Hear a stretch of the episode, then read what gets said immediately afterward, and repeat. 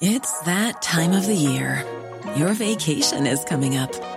You can already hear the beach waves, feel the warm breeze, relax, and think about work. You really, really want it all to work out while you're away. Monday.com gives you and the team that peace of mind. When all work is on one platform and everyone's in sync, things just flow wherever you are. Tap the banner to go to Monday.com.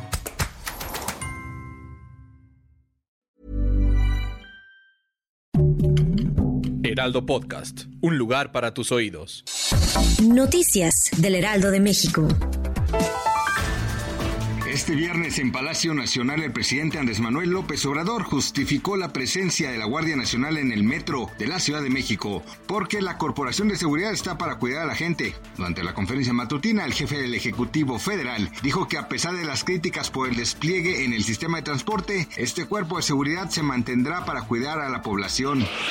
El presidente Andrés Manuel López Obrador dijo que prevé hacer una gira este año, probablemente en septiembre, por Sudamérica, a países con gobiernos progresistas Colombia, Argentina, Chile y Brasil. Sin embargo, descartó ir por el momento a Perú, país al que México tiene pendiente entregar la presidencia pro tempore 2023 de la Alianza del Pacífico. En la conferencia mañanera, el mandatario explicó que en Colombia planea ir a la conferencia de mandatarios de Latinoamérica para replantear políticas antidrogas, a la que convocará al presidente Gustavo Petro.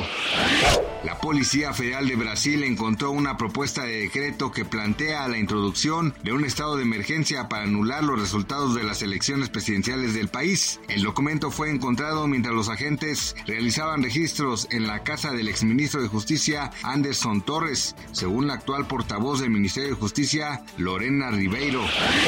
El precio de las acciones de FAMSA bajaron 35% esta semana después de que la empresa informó sobre el incumplimiento de un pago de capital e intereses a sus acreedores y la falta de flujo de efectivo que la obligó a cerrar 99 tiendas, lo que pone en riesgo su operación. Las acciones de la cadena de tiendas departamentales cayeron 8.06% ayer para cotizar en 31 centavos, un precio que roza su mínimo histórico que es de 25 centavos por título.